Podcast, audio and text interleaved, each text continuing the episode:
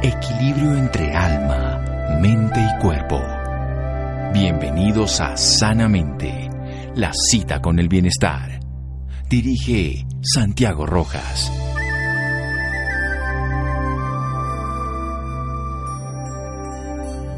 Es más fácil soportar la muerte sin pensar en ella que soportar el pensamiento de la muerte. Blaise Pascal. Buenas noches, estamos en Sanamente de Caracol Radio. Este es un tema que cada vez cobra más importancia porque cada vez hay personas que demuestran con sus habilidades, con su experiencia, con su conocimiento que existe una vida después de la muerte y lo hacen a través de diálogo con personas que son desencarnadas. Tenemos mucha dificultad los que estamos de este lado de poder validar esto, pero con las experiencias que se dan a cotidiano puede uno decir, bueno, hay algo, vamos a aprender de ese proceso, vamos a aprender de un autor que su libro está recién, está recién hecho y que va a salir en Colombia pronto, un nuevo mensaje de Editorial Vergara que es además psicólogo en formación, terminando su carrera, pero desde niño con unas capacidades especiales de evidencia y de mediunidad. Él es español, nació en Urechu, eso es una población en Guipúzcoa, esto es en el País Vasco, a finales de la década de los 70, y él tiene una visión de la vida, lo visitan en muchos lugares del planeta para conocerlo, y va a estar aquí en Colombia en el mes de octubre. Lo estamos invitando aquí a Sanamente para resolver esas dudas de ese proceso relacionado con la vida después de la muerte, cómo es esa transición, qué ocurre con el ser, es su experiencia, su cotidianidad, tiene cantidades de personas que así lo validan y por eso lo tenemos en Sanamente para aprender. Miquel Lizarralde, buenas noches y gracias por acompañarnos en Sanamente de Caracol Radio. Hola, buenísimas noches. Gracias Santiago, encantadísimo de estar aquí. Y gracias a todos los oyentes y seguidores de, Sanamente también, un placer. Bueno, un placer. A mí me, me interesa mucho el tema de la vida antes de la muerte, pero a usted le interesa y trabaja el tema de la muerte después de la vida. Cuéntenos cómo es esa... Vida. Bueno, de la, vida, después, de la, vida. Ah, mejor, sonó mucho mejor, sí, porque los que trabajamos en cuidados paliativos acompañamos a las personas hasta ese momento, pero usted dice que existe. ¿Cómo es eso? ¿Cómo ocurre? ¿Qué ocurre? Cuéntenos su experiencia, que además, como digo, es muy conocida internacionalmente. Sí, gracias. Es una muy buena pregunta, ¿no? Porque muchas personas le tienen miedo a la muerte y las creencias que tenemos, la cultura en la que nos, nos hemos criado, la sociedad, la religión, eh, las familias pues nos quieren proteger y cuidar y muchas veces guiar, pero a menudo nos crean una visión errónea de qué es la muerte, de qué es el más allá. En realidad la muerte no es el final de la vida, en realidad es como el renacer a la vida. Nosotros somos seres espirituales, nosotros somos alma, una conciencia pura, divina, celestial, que viene a este mundo a vivir una experiencia, a tener una serie de vivencias a través de un vehículo, que ese vehículo es el cuerpo físico. Cuando el cuerpo físico ya no puede aguantar más, cuando ese vehículo ya pues se estropea la conexión, la dirección, la rueda, el chasis, el motor, y ya no sirve para ese cometido, lo dejamos de lado salimos de ese vehículo como un conductor que sale del vehículo y emprendemos el nuevo viaje, el nuevo viaje que es realidad volver al hogar, volver a quienes somos, quienes fuimos, de dónde venimos, porque ocurre que en la Tierra, a través de este vehículo, podemos tener unas vivencias y podemos experimentar una serie de, de hechos y tener unas experiencias que como alma no podemos, ¿no? Podemos tocar, podemos saltar, podemos nadar, podemos amar, podemos odiar, enfadarnos, eh, perdonarnos y todas esas experiencias son muy importantes para el alma y este plano, este plano eh, dimensional en el que estamos en lo físico, en, el mundo, en, el, en la tierra, en, el mundo,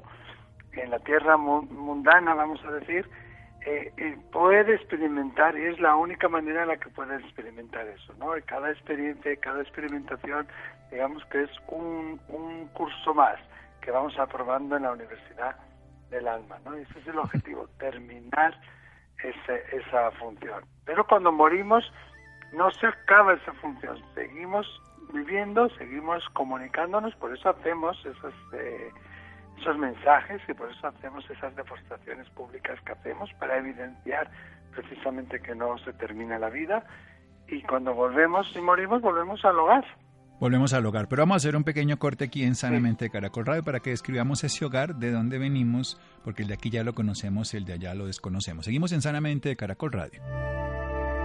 Síganos escuchando por salud. Ya regresamos a Sanamente. Bienestar en Caracol Radio. Seguimos en Sanamente.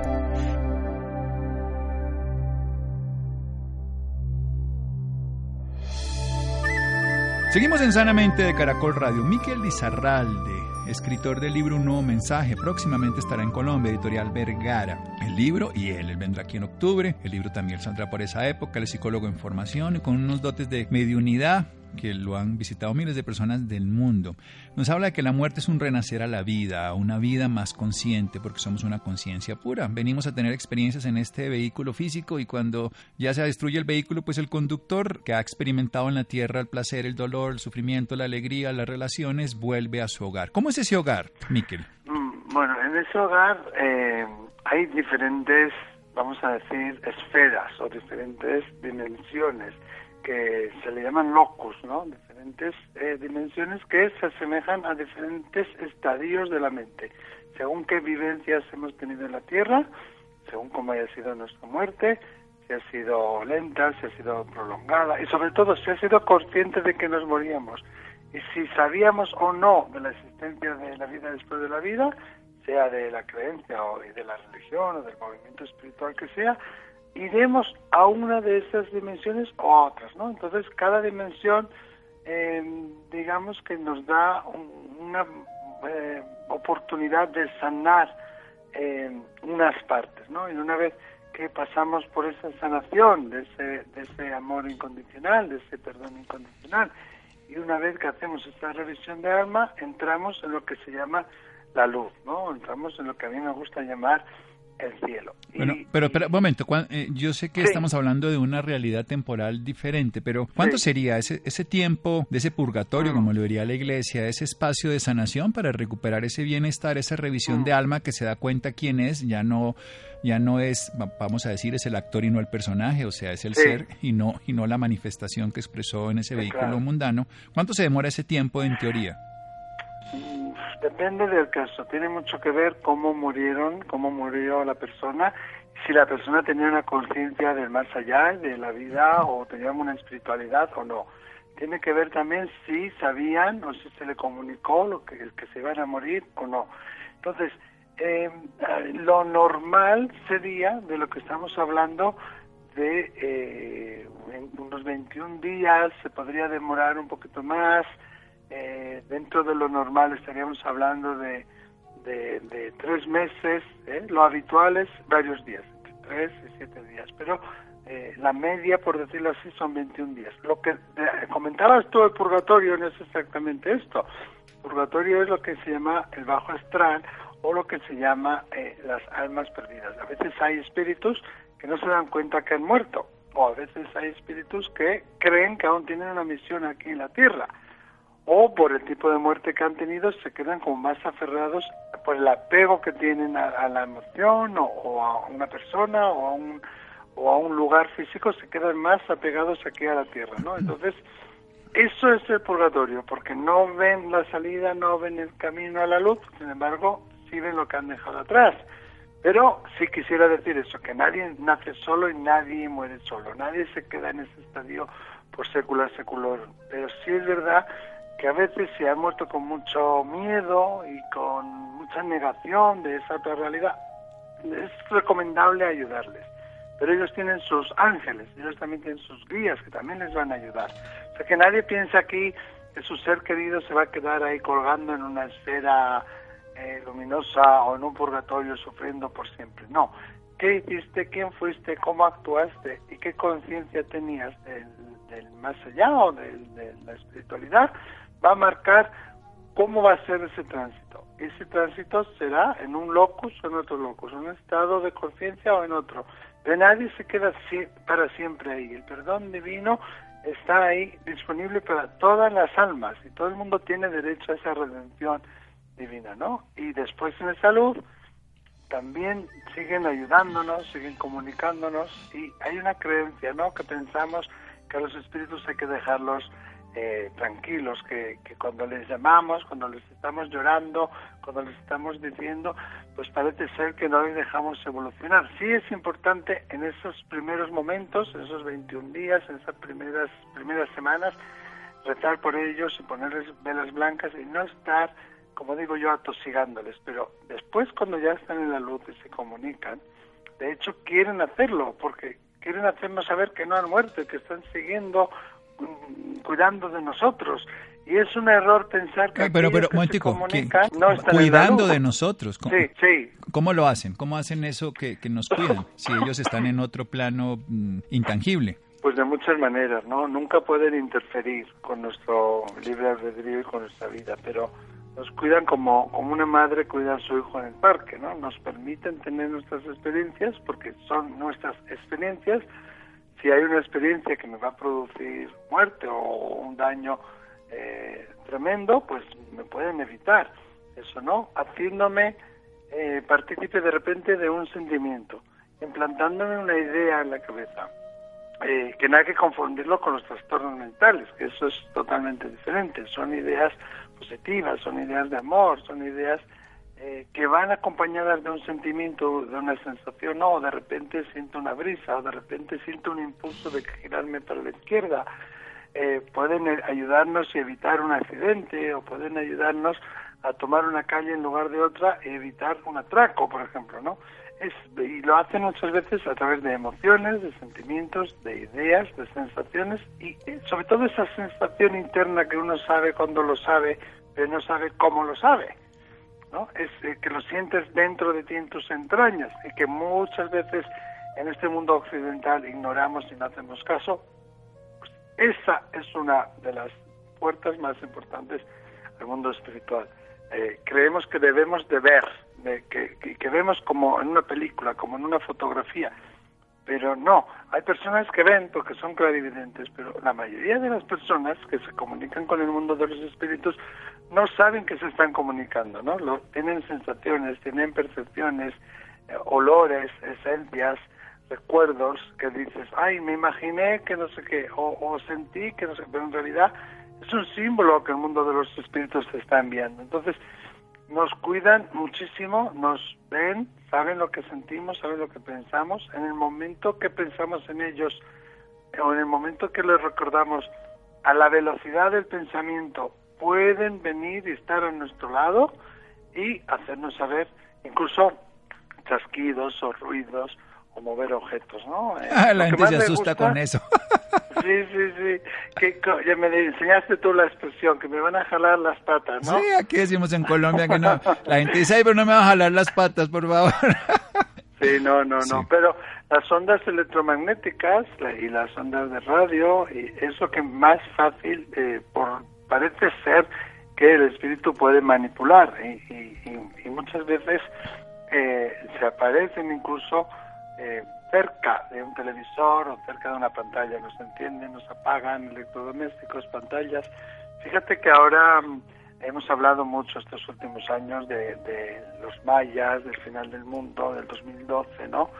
Eh, de, en esta nueva era que estamos que estamos viviendo parece ser que el ser humano está despertando que la raza humana está despertando y el mundo de los espíritus lo que nos dice es que estamos realmente en un, segundo en una segunda revolución copernicana y lo que estamos haciendo es generar un cambio y en esta época del año perdón de, de la historia en estos años desde el 2012 para acá están más cerca que nunca los dos mundos. Y el mundo de los espíritus va a aprovechar, esto es una especie de mensaje profético, mm. pero va a aprovechar para manifestarse y aparecérsenos en aparatos electrónicos, porque lo que quieren es que eh, sepamos que no hemos muerto, que sepamos que siguen con nosotros, que sepamos que lo que hagamos va a afectarnos y va a condicionarnos después en la otra esfera, que no nos vamos a librar de las cosas malas que hacemos y que eh, no, no nos vamos a librar de las cosas,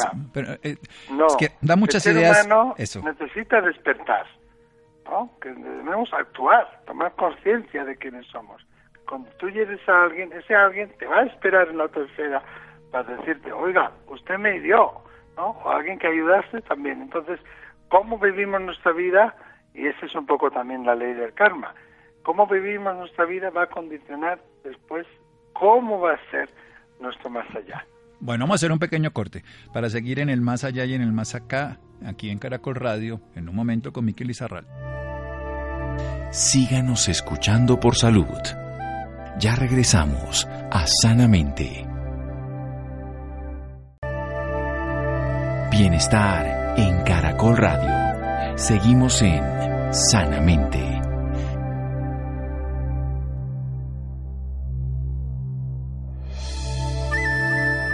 Seguimos en Sanamente de Caracol Radio. Miquel Izarralde ya está en formación, en este momento terminando psicología. Desde pequeño tiene unos dones especiales de ver otra realidad, una realidad de los seres que han desencarnado.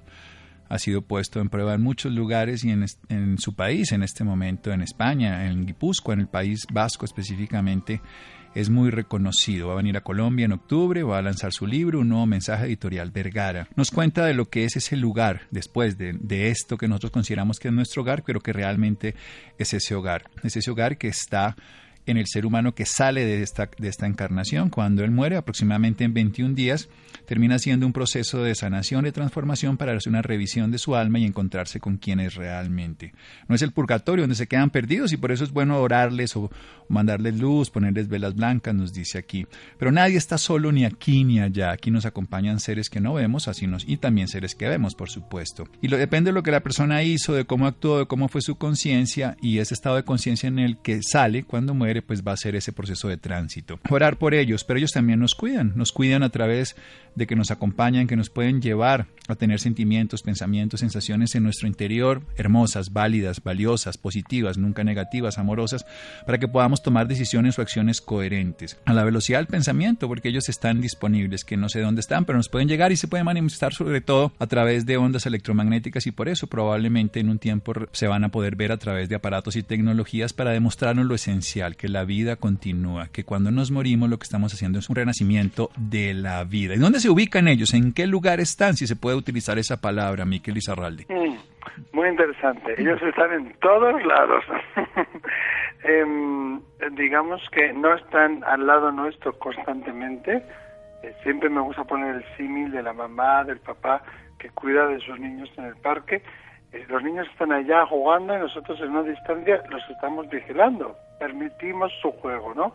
Entonces ellos están en lo que eh, yo llamo el cielo, que tiene diferentes estadios, diferentes esferas, y, y en ese estadio nosotros, ellos también van creciendo, ellos pueden eh, aprender lecciones o elegir venir a ayudarnos como acompañantes, como guías, podemos decir, y ese otro mundo está conectado al nuestro. Ese otro mundo, mm, ¿cómo lo diría? Eh, por unas finas capas eh, que no vemos, pero que sí eh, conviven con nosotros, están intra o interconectados con esta esfera, con este mundo también. Entonces, podemos, a través de unas prácticas, a través de relajación, a través de, trabajar los dones psíquicos, acceder a esas, a esas otras esferas. Ellos tienen la capacidad también de comunicarse entre las esferas y de aquellas esferas a esta. Entonces, en cuanto sienten que estamos pensando en ellos, en cuanto sienten que estamos eh, recordándolos o que algo nos pasa o que necesitamos ayuda, pues acuden a, ayudarnos, ¿no? Yo lo llamo como el Skype del cielo, ¿no? Tienen una tecnología que nosotros no tenemos y, y con esa tecnología pueden al momento, al instante, estar aquí con nosotros. O sea que, independiente de esos 21 días que usted da como margen de prudente de no molestarlos, si le podemos decir de esa manera, podemos invocarlos en el sentido de orar, de mandarles luz, de pedirles ayuda, consejo, lo que se hace popularmente en todos los lugares, incluso nuestro país aquí, hermano cercano de México, pues el los muertos les dan no solamente un día, sino que los tienen muy integrados dentro del ambiente familiar. En otras civilizaciones como los japoneses es esencial dentro de las culturas hablar de todos sus ancestros hasta siete generaciones. Y hay pueblos como el tibetano que honran la muerte más que la vida. ¿Cómo sería un, manejo adecuado en un medio familiar con la muerte de una abuela, de un padre, de un hermano, en fin, cómo, cómo integrarlo a nuestra vida cotidiana. ¿Cómo sería su recomendación, Miquel? Es importante eh, siempre seguir eh, los deseos de esa persona, ¿no? esa persona no le gustaba sé, que lo incineraran o que lo enterraran, o aunque no lo hubiera dicho, ¿no? Pues seguir siempre su, su deseo y no hacer como que no ha existido por dolor y muchas veces porque ese dolor se contagia y otras personas no, no quieren vernos con ese dolor, obviamos, ocultamos nuestras emociones, nuestros sentimientos, no hablamos de la persona. Y, y, lo que sería natural hacer es seguir hablando de esa persona, no como si estuviera aquí, pero sí como esa parte importante que ha sido y que sigue siendo de nuestra vida, ¿no? Y podemos, en un momento de necesidad, pedirle ayuda, ¿no? Y cuando estamos reunidos, eh, pues hablar de ellos, contar anécdotas sobre ellos, en días señalados, en su cumpleaños, en su santo, en Navidad, eh, hacer rituales o, hacer eh, cosas que sean en conmemoración de ellos e incluso hacer alguna pequeña cosa, algún acto que ellos hicieran, ¿no? Yo, por ejemplo, tengo un hermano que tengo en el cielo y, él tenía unos restaurantes favoritos, ¿no? Todos los meses ponemos la familia un dinerito, aparte, 20 euros, no es mucho, y el día de su cumpleaños, todos los años elegimos un restaurante que a él le gustaba y toda la familia vamos a a comer en su honor. Eh, pedimos el, el, vino que a él le gustaba, pedimos el, menú que a él le gustaba. Sí, y, y lo incorporamos en nuestro pensamiento, ¿no? Hablamos de él, hablamos de las cosas bonitas que compartimos con él. Decimos, oye, si te apetece, únete a nosotros y, y ven aquí a tomar café, ¿no? Entonces, el, duele, porque duele, porque ese dolor nunca se te va, ¿no? Pero aprendes a vivir de otra manera y, y lo que haces es honrar la vida, honrar la vida que compartiste con ellos y las cosas buenas que te dieron. Hablabas de los tibetanos, de los budistas, cómo honran a sus ancestros. Yo creo que es muy importante, pero hoy en día en esta cultura occidental parece ser que tenemos que esconder todo, ¿no? Que no podemos vernos ni gordos, ni feos, ni arrugados, ni con llanto, ni con una pena, ni con un duelo, y, y es natural vamos a utilizarlo de forma natural y con sensatez. Y siempre que lo hagamos así, pues nos va a ir bien, no vamos a herir a nadie. Y es sano llorar. Llorar no es de cobardes, señores y señores. Llorar es de valentía. Además, que el estrés produce eh, eh, toxinas y, bueno, produce, tú lo sabrás mejor que yo, eh, unas, bueno, que liberamos oxitocina, liberamos otras eh, eh, sustancias que pueden ser negativas para nosotros cuando lloramos, ¿no? Entonces, es un win-win que dicen en inglés, Todo el mundo gana además al incorporarlos en nuestro día a día, en nuestra conversación, conseguimos realizar esa conexión y, y, se forma ahí eh, un, una especie de canal ellos pueden utilizar también para comunicarse, aunque no lo sienta yo en ese momento. Y si yo todos los años en la misma fecha o todos los días en la misma hora hago ese ritual o hago esa reunión, ellos van a saber y van a aprovecharlo como si fuera una cita para poder ser partícipes también de ese evento y hacérnoslo saber de una manera u otra. Claro, porque Además, el amor yo sí creo que no tiene ni fronteras, ni límites, ni de vida. Yo creo que las relaciones no son eternas, pero el amor sí. El amor sí es eterno, las relaciones son efímeras. En cuanto a lo mundano, que se nos acaban las parejas, pero no se nos acaba el amor. ¿Qué hacemos de todas maneras cuando nos, usted está hablando del duelo y usted trabaja con personas, precisamente el que va ahí, pues se le ha muerto a alguien, y usted está en la formación de psicólogo y escribe y habla sobre el, el tema y enseña sobre el tema. ¿Qué tanto ayuda esto a una persona en duelo realmente poder tener un contacto y no generar más bien la dependencia de estarlo buscando a usted para que le dé una información? Claro, claro. A ver, el contacto con un medium, el contacto con un intermediario espiritual, nunca puede sustituir la, eh, la, función de un terapeuta. Lo primero es ponernos en, en, manos de nuestro médico, de nuestro psicólogo y, y, que, y seguir sus indicaciones. Después eh, sería recomendable ir a un medium, pero yo no recomiendo visitar a un medium en, los primeros meses, en las primeras semanas del fallecimiento, la persona, sobre todo si estamos en, el, en la fase de, shock o de, de trauma que se llama, o en fase de negación, eh, y yo les pongo de hecho un tiempo, ¿no? no procuro que las personas pasen más de seis meses del fallecimiento antes de que vengan a, comunicarse con, conmigo y tener una sesión conmigo, no tanto por el espíritu, sino por ellos, porque necesitamos ese tiempo para adaptarnos, porque si estamos en el shock o estamos en la negación, no vamos a escuchar lo que nos dice el medium, vamos a querer que nos diga lo que, lo que, lo que queremos escuchar y además puede ser contraproducente, ¿no? Eh, según el caso y según la situación, eh, si tenemos un estrés muy agudo, si tenemos una ansiedad muy aguda, necesitaremos medicación y tenemos que tomarla, porque eh, yo no estoy a favor de los químicos, pero a veces es necesario y para eso está la medicina moderna. Después necesitamos una psicoterapia, ponernos en manos de un experto alguien que sea especialista en duelo. No vale cualquier psicólogo, no vale cualquier terapeuta. Al igual que cuando te duele la panza, no vas al cardiólogo, vas al especialista. Aquí también, ¿no?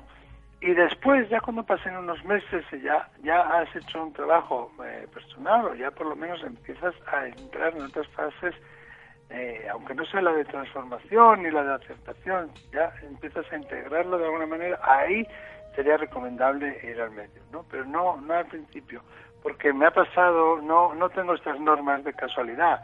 Eh, es que me pasaba que venía la gente a las consultas y no, no escuchaban, era como una, como una tabla. Eh, eh, están aún en el shock, están aún en la pérdida y, solamente preguntan por qué, por qué, por qué, por qué. O, o solamente lloran y lloran y lloran. Y las cosas que le dices pues igual le perjudican más. Además, tenemos que tener en cuenta que el espíritu tiene que aprender a comunicarse. Que, un poco, al igual que se explica un poquito en la película Ghost, ¿no? Tiene que aprender a, a cómo esta, este idioma, a cómo esta dimensión funciona y cómo puede comunicarse. Y necesita un tiempo para ello. ¿eh? Imaginaros que os mudáis a Rusia en Rusia pues hay otro clima, hay otras costumbres, hay otro idioma, hay otra moneda.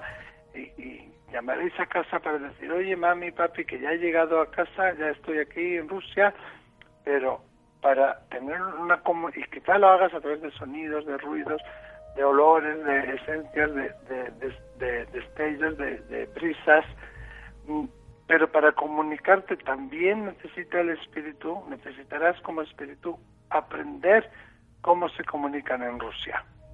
¿no? Eso, eh, eh, hacerlo demasiado temprano puede ser contraproducente. Y lo que decías tú, Santiago, que produce adicción y no es bueno. No es bueno, ah, el medium me va a dar una guía, el medium lo que facilita, que me parece un trabajo maravilloso en ese sentido, es paz de corazón, pero si está hecho adecuadamente.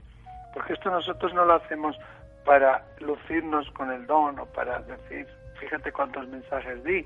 Esto lo hacemos por el espíritu y por el bien supremo de todas las partes implicadas. Y si eso no está sucediendo, no estamos haciéndolo correctamente.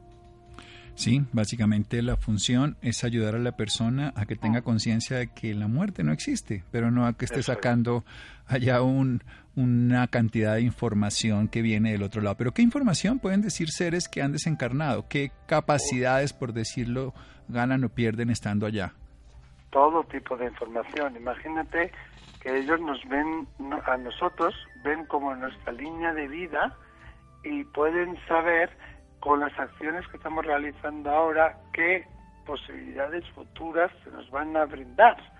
Entonces, primeramente cuando mueren, perdón, cuando se presentan, te van, nos van a dar evidencias, al menos en mi caso, de cómo eran físicamente, de cómo murieron, de, rasgos de su personalidad, rasgos de la conexión emocional que tenía contigo, eh, eh, pero después eh, va a empezar a decir, pues ahora ya no me duele esto, o ahora ya no sufro por esto, si hay que pedir perdón o aclarar algo, lo aclarará pero después que ahí está la magia de la mediunidad, la mediunidad auténtica, que ellos ven cómo la, esa línea del tiempo, cómo la estamos caminando y qué posibles futuros tenemos o qué posibles puertas se pueden abrir en nuestro futuro dependiendo de los pasos que estemos dando ahora.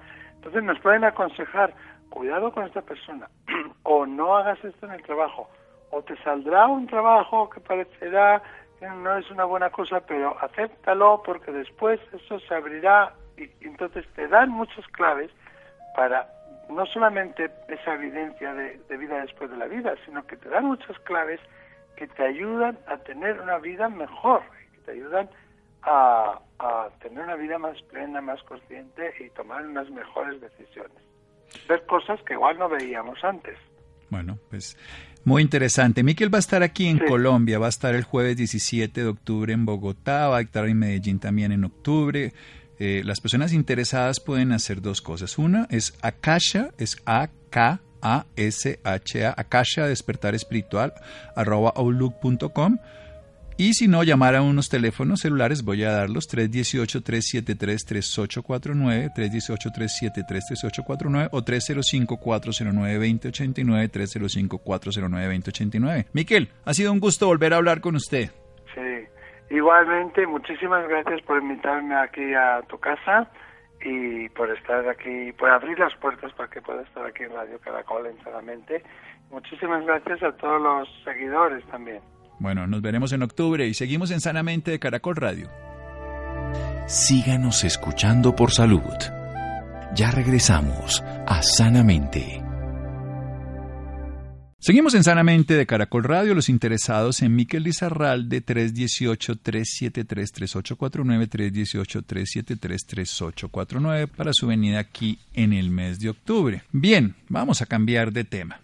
Autocuidado, una oportunidad para el sistema de salud. En el marco del Día Mundial del Autocuidado se lanza la iniciativa Yo me cuido, que resalta la promoción del autocuidado como un pilar fundamental para el mejoramiento de la calidad de vida de los colombianos y, por supuesto, para la sostenibilidad del sistema de salud. Esto se llama algo fundamental que es la corresponsabilidad. A veces las personas esperan que el sistema les dé, les dé, les dé, les dé, les dé y nunca aportan, aportan, aportan. Y el que tiene que ser más interesado es el paciente en sí mismo. Laura. Muy buenas noches, Santiago, para usted y para todas las personas que nos sintonizan a esta hora. El 24 de julio, el mundo celebra el Día Mundial del Autocuidado para promover comportamientos que lleven a la sociedad a racionalizar el uso de los sistemas de salud mediante prácticas como el autodiagnóstico, el autotratamiento y el autoseguimiento de la salud personal sobre condiciones y enfermedades menores. Para hablarnos un poco más sobre este tema, esta noche nos acompaña el doctor Andrés Duarte Osorio. Él es director del Departamento de Medicina Preventiva y Social de la Universidad Javeriana. Doctor, muy buenas noches y bienvenido sanamente de Caracol Radio. Eh, muchas gracias por la invitación. Buenas noches para todos. Muy eh, complacido de poder acompañarlos el día de hoy. Bueno, doctor, muchísimas gracias. Y para empezar, quisiera que contextualizara a nuestros oyentes cómo podemos entender el autocuidado de nuestra salud. El, autocuidado eh, es un tema que cada vez ha tenido más desarrollo. Es un tema que promueve la Organización Mundial de la Salud y es algo que se relaciona con una habilidad de los individuos. Esa habilidad se puede extender a familias o a comunidades y esa habilidad sirve en general para mejorar la salud. Entonces, cuando uno no está enfermo, es una habilidad para mantener la salud. Cuando uno está enfermo, es una habilidad para, para enfrentar la enfermedad o las discapacidades. Y esa habilidad puede ser apoyada o no por proveedores de atención médica. El proveedor de atención médica puede ser diferentes, diferentes profesionales que eh, contribuyen al cuidado de la salud. Doctor, ¿y qué tipo de autocuidados existen? más que tipos de autocuidados, porque como, como había mencionado, es, una habilidad de los, de los individuos, eh, más bien en, lugar de tipos hay como unos pilares o unas, uh, una serie de actividades que contribuyen al autocuidado. En general se describen siete. El primero es el conocimiento que uno pueda tener en términos de salud. El segundo es el bienestar mental, la autoconciencia y la capacidad que uno tiene de tomar decisiones y ejecutarlas en términos de salud. El tercero es qué tanto puede uno hacer en términos de actividad física, algo que me gustaría hablar un poquito más adelante. El cuarto es alimentación saludable. El quinto es prevención de riesgos, como por ejemplo consumo de tabaco, consumo de alcohol, uso de equipos específicos para andar, por ejemplo, en una moto. El sexto pilar es eh, lo que tiene que ver con hábitos higiénicos. Cuando uno habla de hábitos higiénicos, generalmente hace referencia al lavado de manos, al consumo de agua, de agua potable, pero también tiene que ver con otros elementos que son muy del fuero personal, como por ejemplo, cómo duerme uno, eh, en qué horarios come, etcétera, etcétera. Y el séptimo el uso racional de productos y servicios que uno pueda hacer eh, con eh, diferentes posibilidades que hay en el mercado. Si no tenemos estos autocuidados que nos acaba de mencionar, ¿qué podría pasar con nuestra salud? En, general, cuando uno no se cuida, se expone sencillamente a que le sucedan diferentes cosas en, eh, la vida.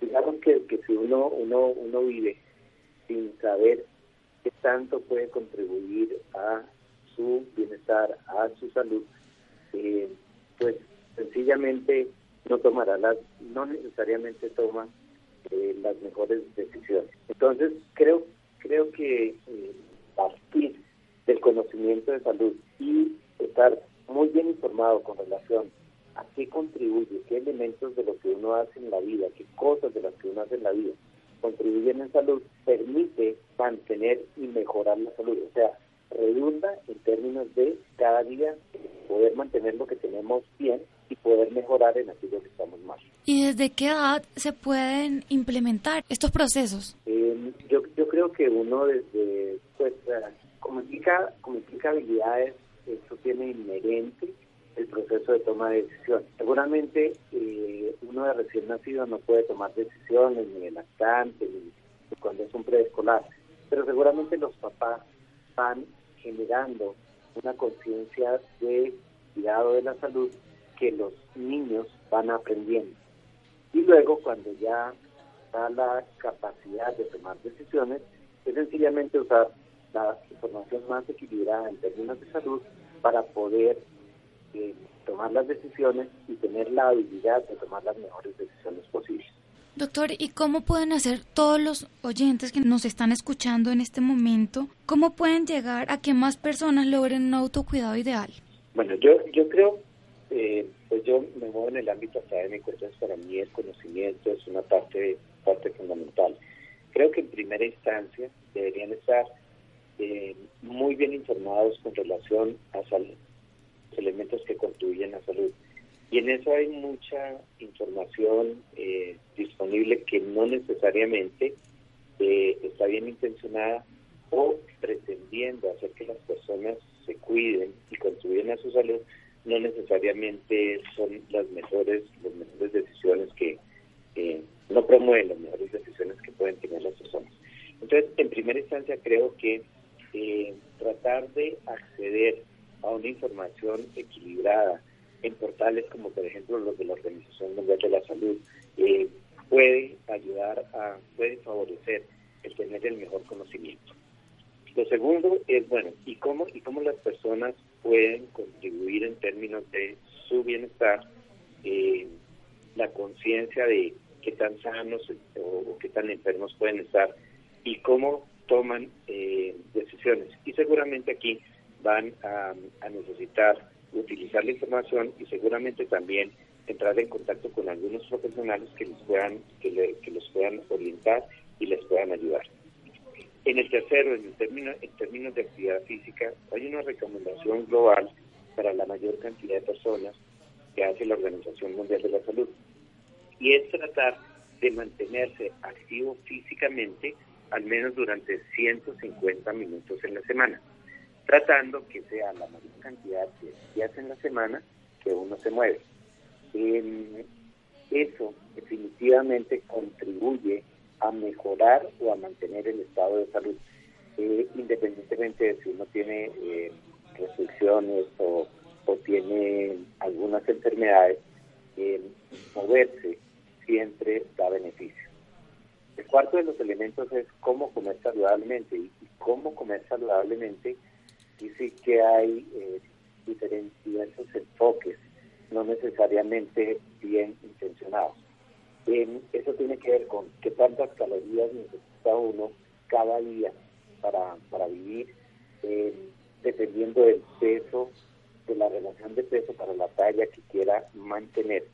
Y tiene que ver con la distribución de nutrientes, y ahí básicamente los aportes de calorías, unos son las harinas y los azúcares, que se llaman carbohidratos, otros son las grasas y otros son las proteínas. Y hay una forma de distribuir eh, la cantidad de calorías que uno consume eh, desde cada uno de esos nutrientes. La ingesta de agua todos los días, de líquidos, de tener una ingesta apropiada de acuerdo con la actividad, también es tremendamente relevante. El siguiente de los puntos es en términos de la prevención de riesgos. Y en esa prevención de riesgos, eh, las personas en general, por ejemplo, con tabaco, saben, la gran mayoría, la inmensa mayoría de personas saben que fumar es lesivo para la salud. Pero aún así, muchas personas, eh, tanto adolescentes como adultos, fuman y prefieren, privilegian el puesto de bienestar que les brinda el consumo del, tabaco sobre los riesgos que saben que les ocasiona. Entonces, el tratar, eh, el tratar de rápidamente eh, dejar de consumir tabaco seguramente contribuye enormemente en el control de riesgos. Lo mismo pudiéramos señalar en términos de consumo de alcohol y otras actividades que, se tienen. En la higiene, con relación a, higiene, eh, consumir agua potable eh, puede o no ser favorecido en las personas. Eh, en general, nuestros acueductos distribuyen agua de, buena calidad, en general, pero no siempre es cierto. Entonces, la política global de consumir en lugares donde eh, el agua que distribuye el acueducto no es totalmente potable, el hecho de consumir agua que se hierve previamente puede ser un elemento que contribuya favorablemente. Y había mencionado previamente el, eh, los hábitos de sueño, que también tienen que ver con la higiene. tener una rutina de horas para dormir. El hecho de que cuando llegan las personas a la cama es para dormir, entonces no tienen televisores prendidos, no tienen algunas otras actividades que les distraigan, apagan la luz y disponen de un tiempo eh, para dormir. ¿Cuánto, es? Algunas personas necesitarán seis horas, otros necesitarán ocho horas, dependiendo de, la edad en la, en la, que estén. Eso, eh, tanto la, la rutina para dormir como las horas que destinan para sueño, contribuye enormemente en términos de mantener una buena salud. Y finalmente, el séptimo punto con relación al uso racional de productos y servicios, esto tiene que ver con las decisiones que toman las personas de, eh, en términos de cómo cuidan su salud y cómo responden ante algún tipo de molestias o dolencias que puedan presentar. Eso incluye eh, la, la toma de decisiones frente a eh, medicamentos que, las personas pueden, eh, a los cuales pueden acceder eh, regularmente, como por ejemplo medicamentos para control del dolor. Súper importante este tema, pero ya para finalizar, ¿dónde lo pueden encontrar los oyentes que deseen más información sobre el tema? Mm, yo estoy en, la, en el Departamento de Medicina Preventiva y Social de la Universidad Javeriana y trabajo con el consulta externa del Hospital San Ignacio estos son, mis lugares de contacto. Bueno, doctor Andrés Duarte, muchísimas gracias por esta valiosa información y por acompañarnos esta noche en Sanamente de Caracol Radio. Con todo gusto y muchas gracias a ustedes. Bueno, Laura, muchísimas gracias. Muchas gracias, Santiago, Jonathan, Camila, Ricardo Bedoya y Jessy Rodríguez. Quédense con una voz en el camino con Ley Martin. Caracol piensa en ti. Buenas noches.